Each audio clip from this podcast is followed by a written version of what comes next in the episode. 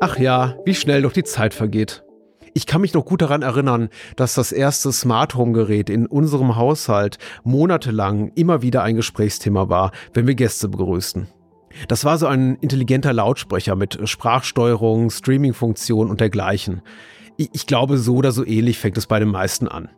Der ist wahnsinnig praktisch und war nicht mal besonders teuer. Und ich muss nicht mehr die Fernbedienung suchen, wenn ich Musik hören will. Lob dich den kleinen Lautsprecher bei solchen Gelegenheiten. Das war jedenfalls Ende 2016 und zu diesem Zeitpunkt hatten Smart Home Geräte noch einen echten Seltenheitswert. Mittlerweile, rund sieben Jahre später, befinden sich in jedem zweiten deutschen Haushalt ein oder mehrere solche Geräte. Und ihre Nutzerinnen und Nutzer verwenden sie längst nicht mehr nur als Wecker oder zur Musikwiedergabe, sondern fürs Online-Shopping, zum energieeffizienten Heizen oder zur Steuerung ihrer Beleuchtung oder Sicherheitstechnik. Und teuer sind Amazon Echo, Google Nest und Co. und alle damit vernetzten Geräte immer noch nicht. Zumindest meistens. Dies könnte aber auch daran liegen, dass der viel größere Wert für die Anbieter in den kostbaren Nutzerdaten liegt, die wir durch die Nutzung solcher Geräte preisgeben.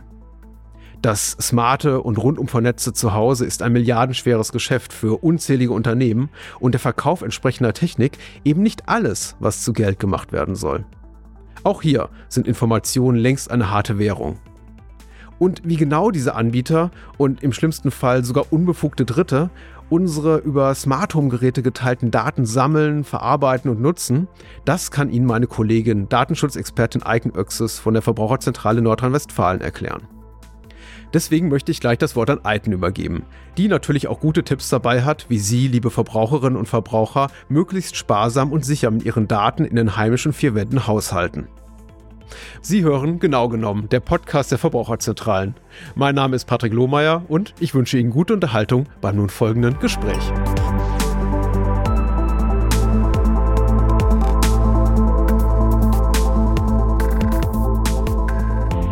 Heute sprechen wir über Smart Home Geräte, die in vielen unserer Wohnzimmer stehen und was unsere Datensicherheit und Datenschutz damit zu tun haben. Und dazu habe ich mir eingeladen als Expertin zum Thema meine Kollegin Eiten Oexes. Hallo Eiten. Hallo. Eiten, sag doch gerne mal ein paar Worte dazu, was du bei der Verbraucherzentrale NRW so machst. Ja, bei der Verbraucherzentrale NRW bin ich Referentin für den Bereich Datenschutz und Datensicherheit in der digitalen Welt. Und damit genau die richtige Person, die mich aufklären kann, inwieweit mich da meine Digitalassistenten, die sich so bei mir in der Wohnung sammeln und sonstige Geräte ausspähen. Äh, aber erstmal ganz zu Beginn zur Begriffsdefinition überhaupt. Wenn wir von Smart Home Geräten sprechen, was verstehen wir denn darunter? Hm. Vielleicht fangen wir mal am besten mit einer Übersetzung an, weil aus dem Englischen übersetzt bedeutet Smart Home ja intelligentes Zuhause. Und intelligent deshalb, weil das Smart Home ähm, für uns mitdenkt, Dinge automatisiert und damit das Leben auch einfach komfortabler gestaltet. Und ein Smart Home besteht sozusagen aus mehreren Smart Home Devices. Das sind mhm. ähm, Haushaltsgeräte, die äh, man in, in seinem Wohnraum nutzt. Lampen, Kühlschrank, Waschmaschine, Fernseher, aber auch eben Haushaltstechnik. Jalousien oder die Rasenbewässerung. Und die sind dann untereinander oder mit dem Internet vernetzt. Deshalb spricht man auch häufig vom vernetzten Zuhause. Sogenannte digitale Assistenten, wie ich sie jetzt auf meinem Smartphone finde, äh, bei Apple-Geräten ist das zum Beispiel Siri. Zählen die auch als Smart Home Device oder Smart Home Anwendung oder ist das was völlig anderes? Ja, also sowas wie Sprachassistenten oder äh, jetzt in dem Beispiel dann auch Siri, die kann man äh, nutzen, um smarte Smart Home Geräte zu steuern. Mhm. Allein ein Siri, das man aktiviert hat auf seinem Smartphone oder einen digitalen Sprachassistenten, das alleine macht jetzt nicht unbedingt ein Smart Home aus. Ist sowieso die Frage, ab wann fängt äh, ein Smart Home an oder ein Home an, ein Smart Home zu zu sein. Mhm. Ähm, auch mit einem smarten Lautsprecher ist man jetzt nicht direkt im, im Smart Home Bereich, aber das sind so die ersten Schritte, die man geht und vor allem auch äh, Voraussetzungen für ein Smart Home. Jetzt sind natürlich, hatte ich ja bereits in einführend gesagt, Smart Home Geräte in vielen unserer Wohnzimmer bereits angekommen und zwar nicht erst seit gestern, sondern seit einigen Jahren und wir profitieren natürlich auch davon. Wir wollen deswegen nicht nur mahnen und warnen, sondern eben auch einfach mal sagen zu Beginn, wobei uns solche Geräte im Alltag auch behilflich sein können. Was sind denn so geläufige Anwendungsbeispiele für Smart Home Geräte?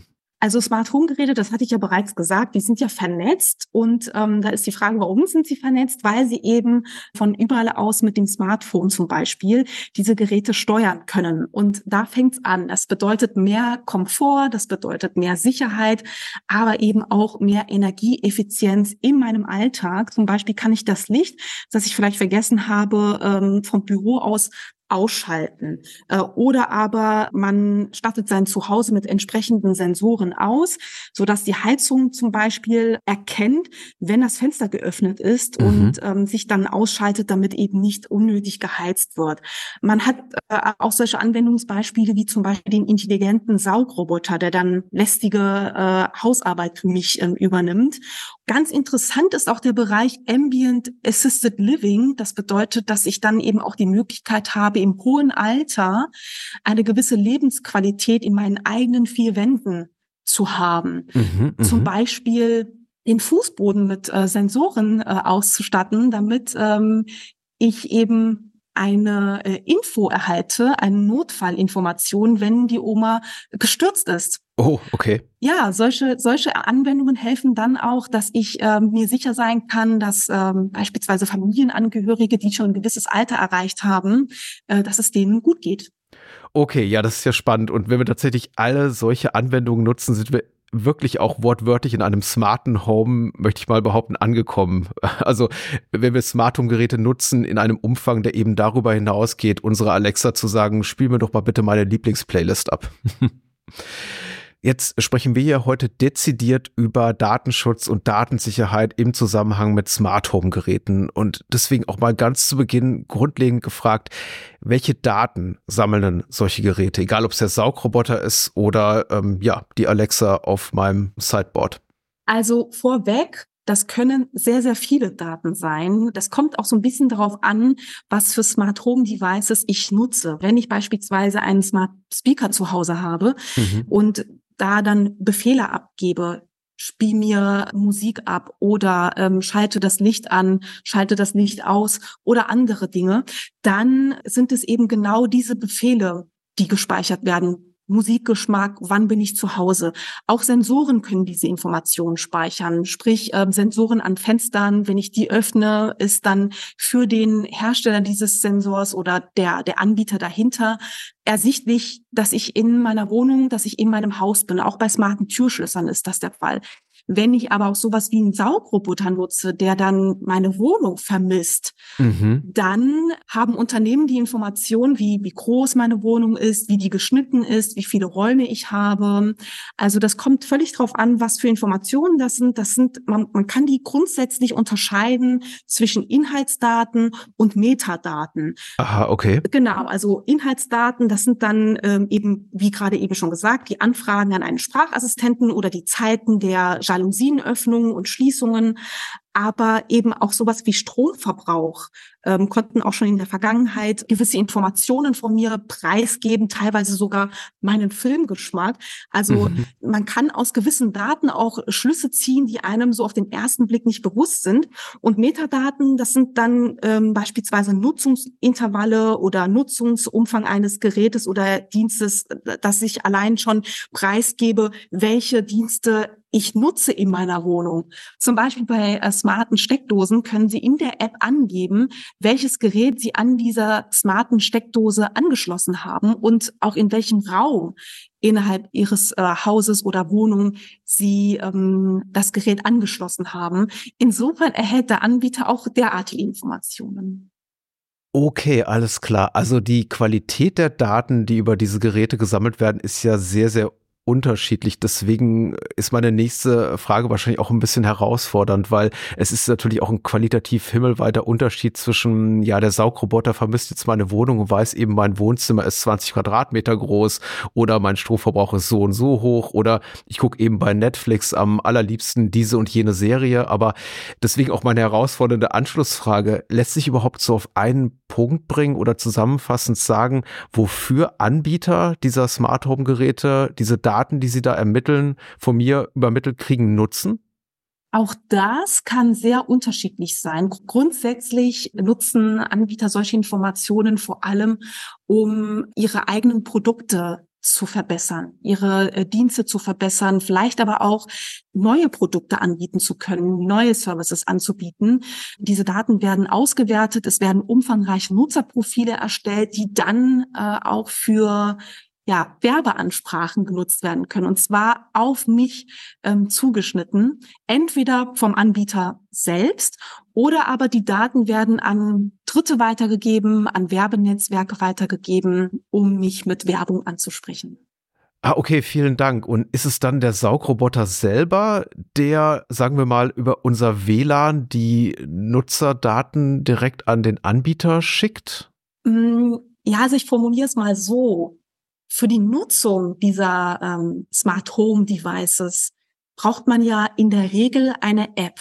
Das macht man hm. häufig mit einer App, die muss man dann installieren und damit werden dann die ähm, Smart Home Geräte gesteuert. Und ähm, da muss man erstmal einen Nutzeraccount anlegen, manchmal sogar mit ähm, Namen und Adresse und Geburtsdatum, erheben manche Anbieter auch.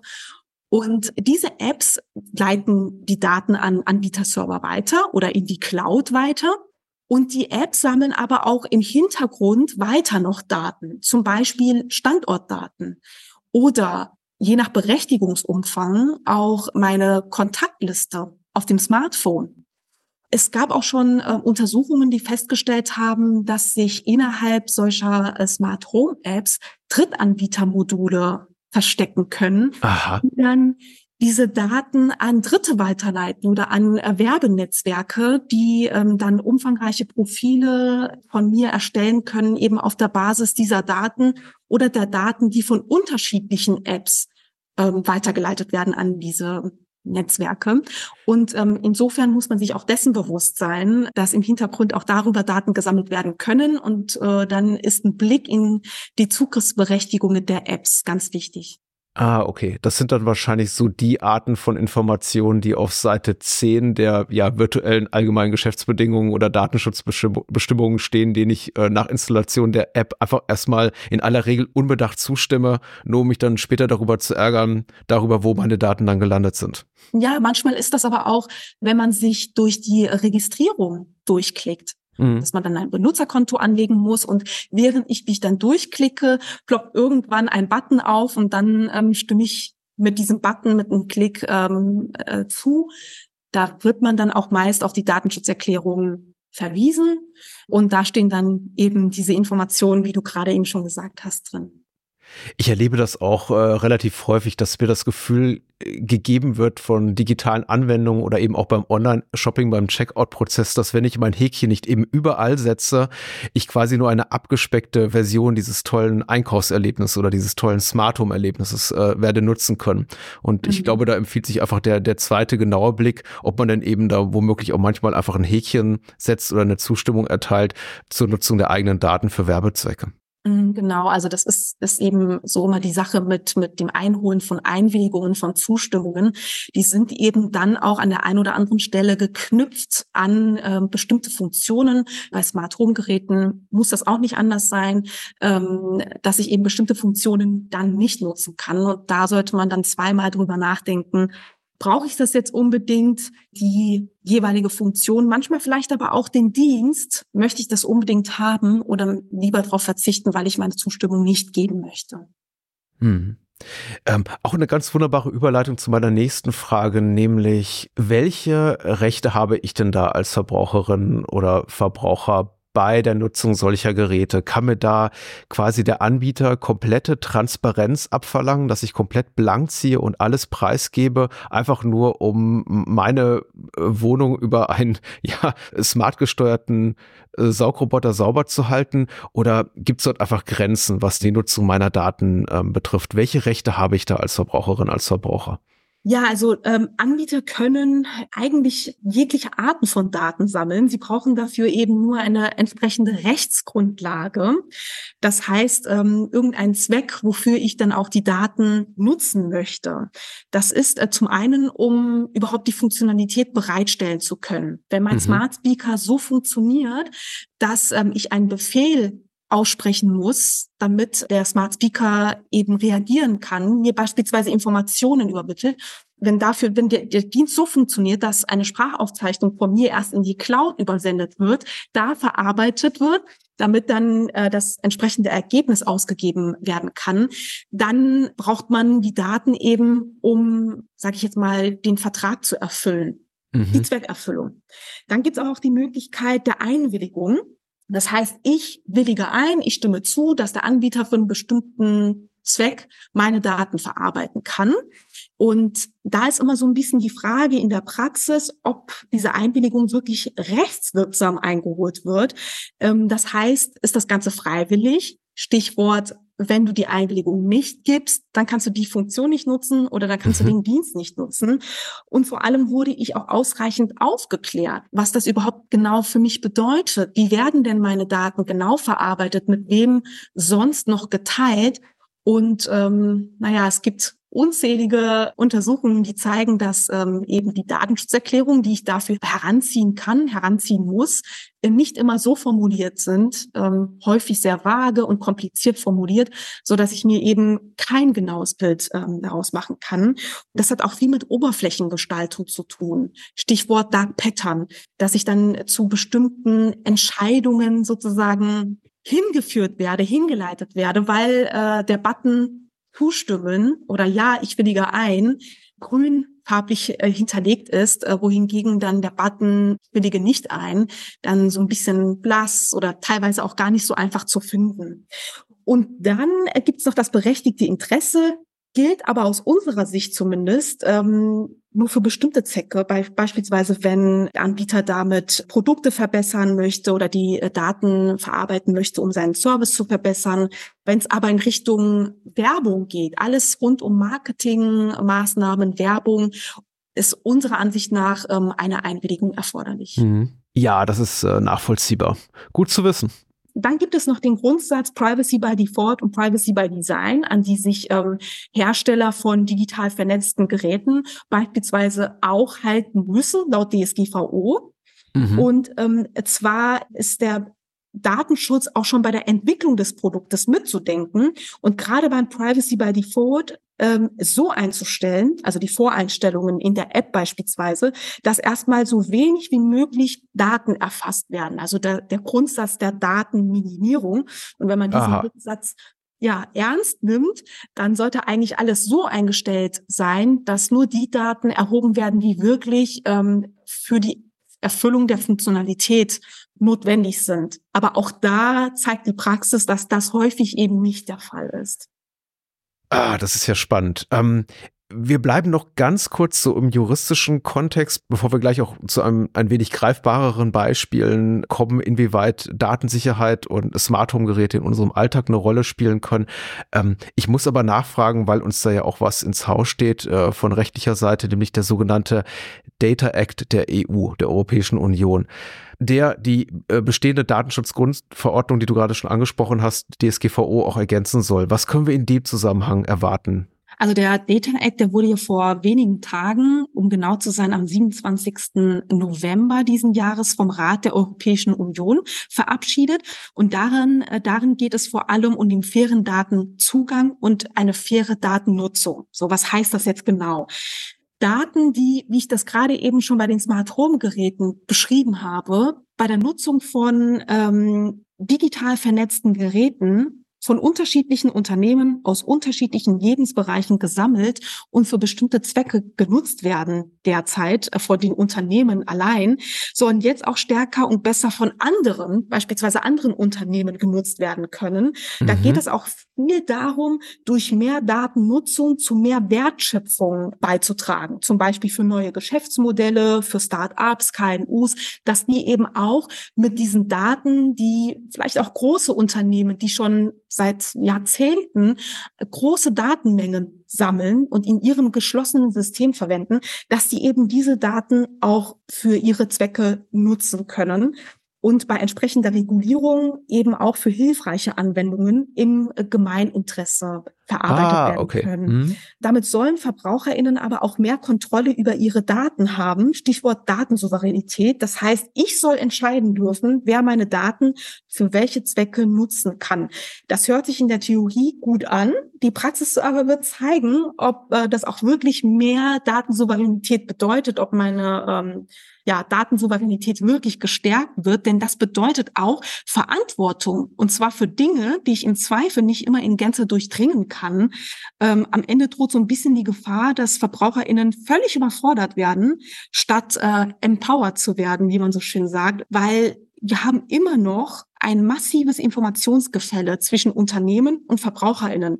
Und wenn die Entscheidungsgrundlage, auf deren Basis dann VerbraucherInnen entscheiden sollen, ob und mit wem ich dann äh, meine Daten für welche Zwecke teilen soll, ähnlich gestaltet sind, wie es heutzutage Datenschutzerklärungen oder Einwilligungserklärungen sind, dann ist die Frage, ob das Ganze wirklich im Sinne der VerbraucherInnen sein kann und ob nicht vielleicht sogar die Rechte, die ich eigentlich mit der DSGVO habe, dadurch konterkariert werden.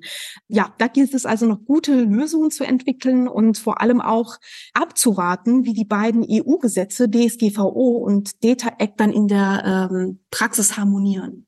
Oh, ist wirklich spannend. Und mit dem Stichwort Informationsgefälle lieferst du mir auch eine wunderbare Überleitung zu meiner nächsten Frage, denn ich glaube eben, dieses sprichwörtliche Gefälle ist noch natürlich riesengroß, weil mhm. wir alle, du jetzt mal Anwesende ausgenommen, wie du zum Beispiel, sind äh, relative Laien, wenn es darum geht, äh, Smart Home Geräte in unserem Alltag anzuwenden. Für uns, oder ich möchte mal sagen, die meisten Verbraucherinnen und Verbraucher steht nur der unmittelbare Vorteil im äh, Vordergrund. Wir gucken eben gar nicht so genau dahin, äh, was passiert eigentlich da mit unseren Daten, worauf greift Gerät XY zu, mhm. welche Risiken bezüglich Datensicherheit gehen mit der Nutzung von Smart Home Devices oder Smart Home Geräten einher. Ganz kurz vielleicht noch zum Informationsgefälle, das du angesprochen hast. Also in mhm. der Tat, diese ganzen Daten, die gesammelt werden, was VerbraucherInnen auch nicht einschätzen können, ganz anders als Unternehmen, die entsprechende Werkzeuge haben, diese Daten dann auch auszuwerten, dann auch der in Richtung äh, künstliche Intelligenz, dass die dann auch Muster erkennen in diesen Daten, die noch gar nicht bekannt sind, das können VerbraucherInnen so nicht einschätzen. Die können auch nicht einschätzen, was für Folgen ja, das Datenteilen haben kann. Was, was kann das bedeuten? Was kann das vielleicht auch für Nachteile mit sich bringen? So. Und neben dem Datenschutz gibt es aber auch den Aspekt, und jetzt komme ich auf die Risiken zu sprechen, Datensicherheit. weil ähm, wie jedes technische System ähm, sind auch Smart Home Geräte anfällig für äh, Schwachstellen. Ja, kein System kann jemals hundertprozentig sicher sein, aber wenn es eben entsprechende Programmierfehler im Programmcode gibt oder irgendwelche Schwachstellen im System, dann kann das ähm, schon auch negative Auswirkungen auf mich als Nutzerin haben. Und ähm, das Problem hierbei ist vor allem auch, dass es ein, ein riesiges Angebot gibt auf Online-Marktplätzen, eBay, Amazon, mittlerweile auch auf Temu. Ähm, die gibt es aber auch in Supermärkten. Also es gibt wahnsinnig viele Hersteller, die ähm, Smart Home Produkte anbieten. Ja. Glühbirnen, äh, wie gesagt, Saugroboter jeglicher Art und zeigen auch immer wieder, dass diese Smart Home Geräte Sicherheitslücken aufweisen. Genau, darauf wollte ich ein bisschen hinaus, denn die Geräte, die sogenannten Smart Home Geräte, die sind ja auch in ihrer Praxis äh, vermeintlich harmlos, weil wir sie für vermeintlich harmlose Dinge benötigen. Ich glaube, das ist auch so ein bisschen der Trugschluss, der hier vorherrscht. Inwieweit können uns trotzdem vermeintlich ja harmlose, banale Alltagsgeräte, die eben mit unserem WLAN verbunden sind und Daten übermitteln, ja, in den Hintern beißen, möchte ich es jetzt mal auch so flapsig ausdrücken. Ja, da fange ich vielleicht mal mit einem Beispiel an. Und zwar ähm, gab es eine smarte Küchenmaschine, mhm. ähnlich dem Thermomix. Das war sozusagen ein Thermomix-Konkurrenzprodukt. Äh, und ähm, in dieser Küchenmaschine hat sich ein Mikrofon befunden. Das für die NutzerInnen auch nicht eindeutig ersichtlich. Also die haben diesen, diese Küchenmaschine gekauft und wollten die so nutzen, wie man eine Küchenmaschine normalerweise nutzt. Mit Sprachsteuerung. Tatsächlich ohne Sprachsteuerung. Oh, interessant, ja. Ja, okay. weil manche also ein Produkte, vollkommen nutzloses Mikrofon. ja, erstmal nutzlos, aber mhm. smarte Geräte, smarte Produkte, die werden manchmal auch mit Modulen oder Sensoren ausgestattet, damit die dann später ihren Nutzen erfüllen können. Und ah. zwar mit einem Update, genau, dass der Funktionsumfang äh, in diesem Fall der Küchenmaschine dann erweitert werden kann mit einem Update, dass man diese Küchenmaschine beispielsweise irgendwann später dann per Sprachsteuerung ähm, bedienen kann. In dem Moment hatte dieses Mikrofon keine Verwendung, aber die Küchenmaschine hatte eine Schwachstelle, worüber Dritte unbefugt Zugriff auf dieses Mikrofon ähm, hätten Ach. erlangen können. Und ähm, ja, stellen Sie sich mal vor, Sie sind in Ihrer Küche und Ihre Küchenmaschine hört Sie ab. Ja, okay, dafür reicht meine Vorstellungskraft nicht ganz, aber ich empfinde den Gedanken als sehr, sehr unangenehm und grenzwertig bedrohlich. Ja, vor allem, wenn Sie auch nie sicher sein können, ob einer Ihrer smarten Geräte in Ihrer Wohnung Sie abhört oder aber auch Videoaufnahmen von Ihnen einsehen kann. Auch solche Fälle gab es schon. Ach, okay, das, ja. das gibt's auch. Erzähl mal. Ja, genau. Also auch hier in Deutschland, in Gelsenkirchen, da war eine Frau ähm, betroffen, die eine, einen smarten Katzenfutterautomaten bei sich zu Hause in Betrieb hatte. Und irgendwann stellt sie fest, dass ähm, Videoaufnahmen aus ihrer Wohnung von ihr selbst im Internet gelandet sind. Und dann wurde festgestellt, dass das der Katzenfutterautomat war, der mit einer Kamera ausgestattet war. Ja, auch solche Fälle sind möglich. Oder aber Sicherheitskameras. Mhm. Bei Sicherheitskameras, da hat man ja häufig die, äh, die Funktionalität, dass man da Livestreams auf seinem Smartphone sehen kann. Ähm, und da gab es auch schon den Fall, dass Angreifer, Hacker sich ähm, ohne jegliche Authentifizierung über den Webbrowser diese Livestreams aufrufen konnten. Und da, dazu mussten die auch nicht ins Darknet oder irgendwelche Hacks anwenden, sondern das war relativ einfach möglich. Und ähm, das ist auch für andere Smart Home Geräte möglich. Das muss man sich so ein bisschen vorstellen, wie ähm, ein Haus, wo man einfach jede Türklinke einmal runterdrückt, um zu schauen, ob nicht eine Tür offen ist. Mhm, und so mhm. bedienen sich dann auch Angreifer eben genau diesen Möglichkeiten, dass sie dann einfach ins Netz gehen, schauen, welche smarten Geräte sind am Netz angeschlossen und ungeschützt und wo kann ich dann ähm, Zugriff erlangen, um das für meine Zwecke zu missbrauchen. Okay, äh, wow, auch nochmal wirklich ganz interessant zu hören, dass eben die ähm, Negativaspekte von Smart Home Geräten auch noch über unangenehme Werbebotschaften oder E-Mails hinausgehen können, sondern dass tatsächlich auch sich hier regelrecht ähm, bedrohliche Szenarien entwickeln können, in denen eben auch unsere Sicherheit gefährdet ist, weil Daten nach außen gelangen. Basiert mhm. das auch so ein bisschen auf dem Trugschluss vieler Verbraucherinnen und Verbraucher und ich möchte mich da auch selber gar nicht ausnehmen, wenn ich das sage, dass eben einfach keine wirkliche Wahrnehmung dafür existiert, dass diese Daten Daten, die ja vermeintlich nur zwischen meinem Smartphone und dieser Überwachungskamera oder diesem Katzenfutterautomat hin und her vermittelt werden, eben quasi in irgendwelchen, ja, die, die gehen ja in irgendwelche Clouds und die, die mhm. schwirren quasi online darum und sind im schlimmsten Fall, wenn solche Softwarefehler existieren, dann eben auch für Dritte einsehbar und nutzbar. Mhm, genau. Und ähm, aber mein Gefühl ist ja, die Daten sind ganz nah bei mir, mein subjektives Falschempfinden. Mhm, Entschuldigung. Genau, ja, vielleicht auch, weil man sich ja auch in seinen eigenen vier Wänden bewegt. Das ist der sensibelste Bereich, den man hat. Die eigenen vier Wände, ähm, das ist der Privatbereich, da bin ich so, wie ich sein möchte. Und ähm, man verliert vielleicht schnell den, den Blick, dass wenn man diese Dienste nutzt, dann so ein Stück von dieser Privatsphäre nach außen gerät. Einmal an die Unternehmen, Stichwort Datenschutz, Privatsphäre, aber eben auch andere unbefugte Dritte, diesen Einblick in, in meine vier Wände bekommen können. Das äh, ist dann aber nicht nur dieses Ausspionieren, das kann auch äh, Richtung Sabotage gehen oder dass dann irgendwelche Funktionalitäten meiner smarten Devices ja deaktiviert werden oder missbraucht mhm, werden, dass mhm. zum Beispiel das Türschloss, das smarte Türschloss ähm, auch von irgendwelchen unbefugten Dritten geöffnet werden kann oder mein Garagentor. Auch das Wer möchte sich sowas vorstellen, dass dann plötzlich der Einbrecher ähm, in meinem Haus steht und ich ja das nicht ähm, kontrollieren kann?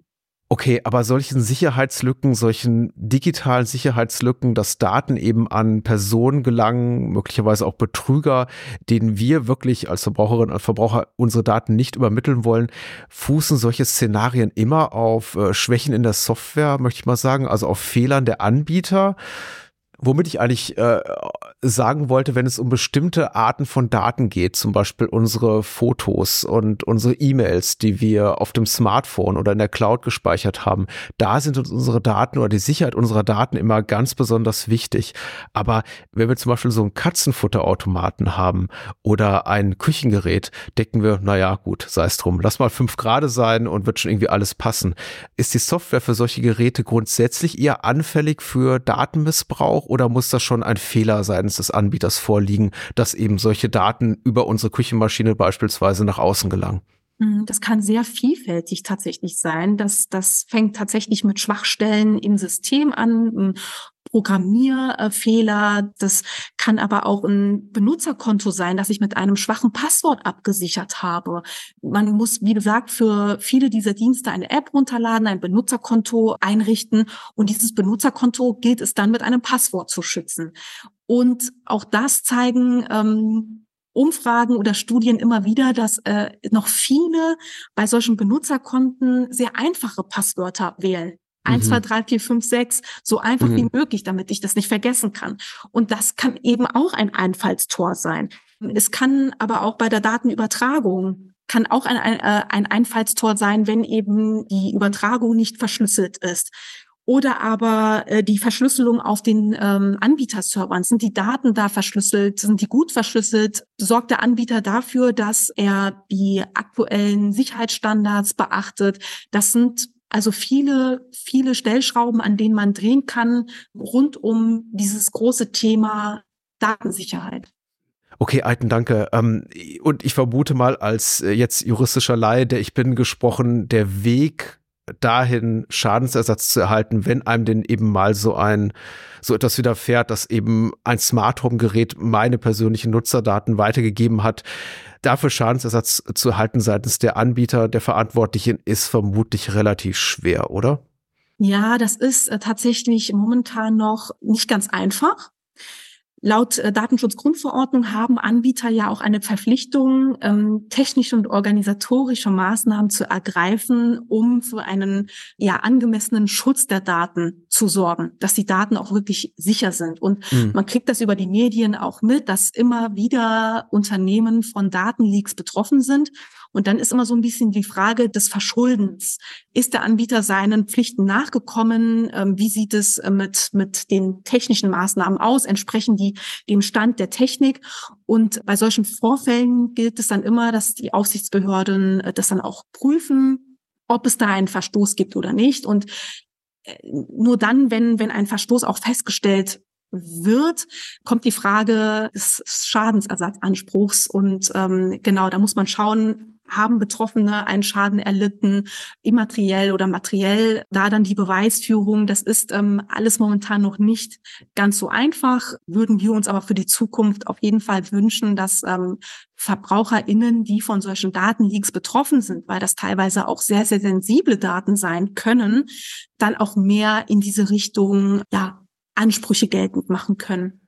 Alles klar. Jetzt können wir als äh, Verbraucherzentralen auch nicht alles verhindern, zum Beispiel äh, schlecht programmierte Küchenmaschinen oder Katzenfutterautomaten oder Überwachungskameras und äh, Datenleaks schon gar nicht, aber wir können, glaube ich, ähm, unterstützen im Falle, wenn man eben von einem solchen Datenleak und einem Datenmissbrauch betroffen ist. Wir können aber vor allem gute Tipps und Ratschläge geben, Verbraucherinnen und Verbrauchern, um datenschutzrechtlich und datensicherheitstechnisch unbedenklich ihre Smart Home Geräte oder weitgehend unbedenklich zu nutzen.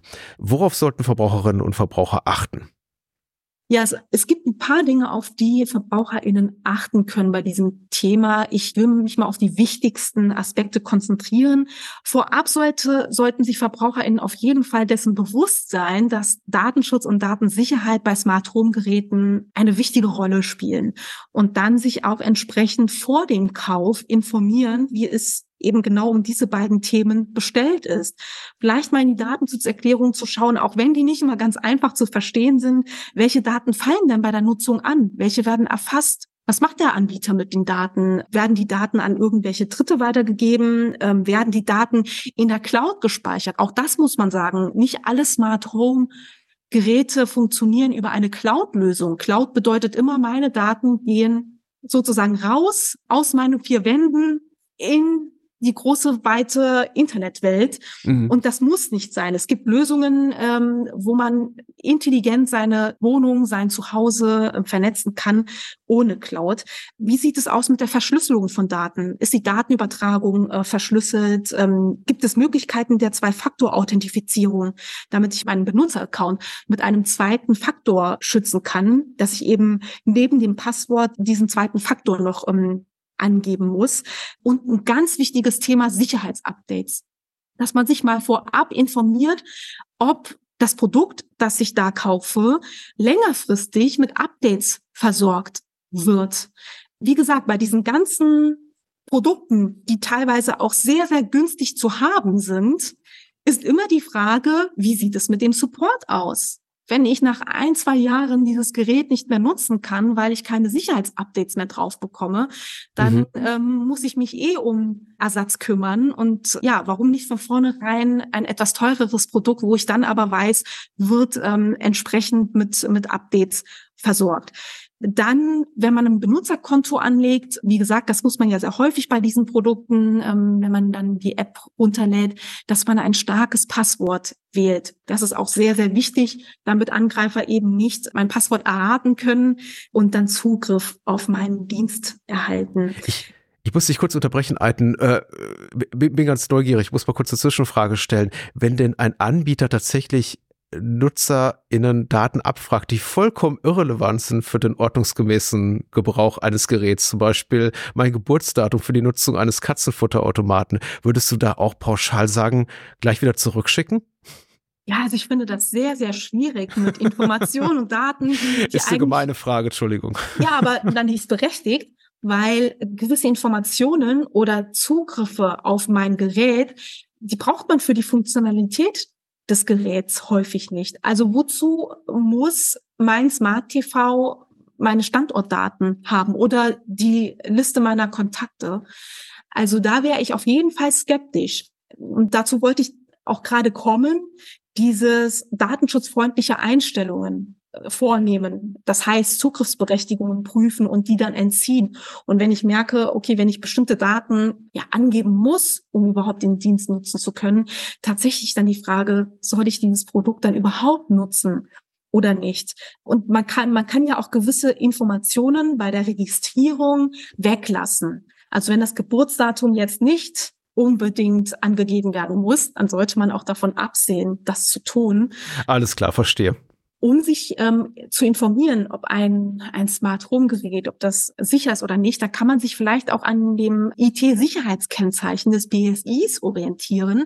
Das mhm. BSI vergibt ähm, für Produkte, für digital vernetzte Produkte IT-Sicherheitskennzeichen, macht das auch für Smart Home Produkte und da kann man vielleicht auch danach Ausschau halten, ob ähm, nicht ein IT-Sicherheitskennzeichen angebracht ist. Was auch wichtig wäre, dass man für seine Smart Home Geräte ein getrenntes Netzwerk einrichtet, dass man die Smart Home Geräte in ein getrenntes Netzwerk und nicht am Heimnetzwerk einbindet, damit, wenn Angreifer über ein ungesichertes Smart Home Produkt Zugriff erlangt, nicht unbedingt meinen Computer kapern kann oder mein Smartphone. Entschuldigung, wieder kurz äh, zwischengefragt. um ein äh, zweites Netzwerk, also WLAN-Netzwerk zu erstellen, muss ich aber keine Raketwissenschaft studiert haben oder Routerwissenschaft. Ja, also das kann man in den äh, Einstellungen des Routers eigentlich relativ einfach nachschauen. Und genau, ansonsten gibt's glaube ich, auch ganz gute Tutorials im Internet. Die sollten eigentlich ganz gut helfen. Mhm. Und das äh, Stichwort Sicherheitsupdates, das hat sich ja schon angesprochen. Ähm, auch da ganz wichtig, dass man Sicherheitsupdates, die zur Verfügung stehen, immer sofort installiert, damit entsprechende Schwachstellen dann auch ähm, geschlossen werden können. Es gibt aber noch einen anderen wichtigen Punkt, den man auch nicht ganz außer Acht lassen sollte, und zwar Gäste die man äh, zu Besuch hat. Die haben nämlich auch ein Recht auf informationelle Selbstbestimmung. Das heißt also ein Recht, selbst zu entscheiden, äh, wer was über einen weiß. Und wenn man beispielsweise einen digitalen Sprachassistenten nutzen sollte, ja, dann sollte man äh, seinen Besuch vielleicht auch darauf aufmerksam machen, ähm, dass man eben einen Sprachassistenten nutzt. Im Zweifel dann einfach das Mikrofon deaktivieren oder Stecker ziehen. Dann ist man auf der sicheren Seite. Eiten, vielen, vielen herzlichen Dank für dein Expertenwissen. Ich habe wahnsinnig viel gelernt, wie mich überhaupt immer begeistert, was sich aus dem Thema Datenschutz und Datensicherheit rausholen lässt und an welchen Stellen es uns im Alltag äh, verfolgt, möchte ich sagen, aber begleitet, wäre vielleicht netter ausgedrückt. Und äh, auch nochmal ausdrücklichen Respekt dafür, für die völlig fehlerfreie Aussprache von Zwei-Faktor-Authentifizierung. Mit diesem Begriff habe ich seit jeher zu kämpfen und ich bin äh, authentisch beeindruckt, ganz ehrlich. Vielen Dank für alles, Eiten, und Grüße nach Düsseldorf. Ja, gerne. Dankeschön auch.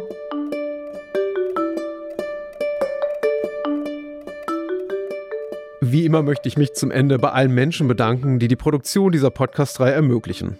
Und natürlich vielen Dank an Sie fürs Zuhören. Diese und viele weitere Folgen von Genau genommen können Sie in so gut wie allen Podcatchern und Audio-Apps hören. Abonnieren Sie uns also gerne kostenlos bei Spotify, Apple, Deezer, Audible oder in einer anderen mobilen App Ihrer Wahl. Und empfehlen Sie uns natürlich gerne weiter, falls Ihnen genau genommen gefällt. Darüber würde ich mich besonders freuen. Sollten wir eine Frage rund um Datenschutz und Smart Home Geräte nicht beantwortet haben, finden Sie die Antwort mit großer Sicherheit unter www.verbraucherzentrale.de. In ein paar Tagen hören Sie uns wieder, dann mit einem neuen Thema zu Ihren Verbraucherrechten. Bis dahin erreichen Sie mich für Feedback und Themenwünsche per E-Mail an podcast.vz-bln.de. Dies war genau genommen der Podcast der Verbraucherzentralen. Mein Name ist Patrick Lohmeier und ich freue mich aufs Wiederhören.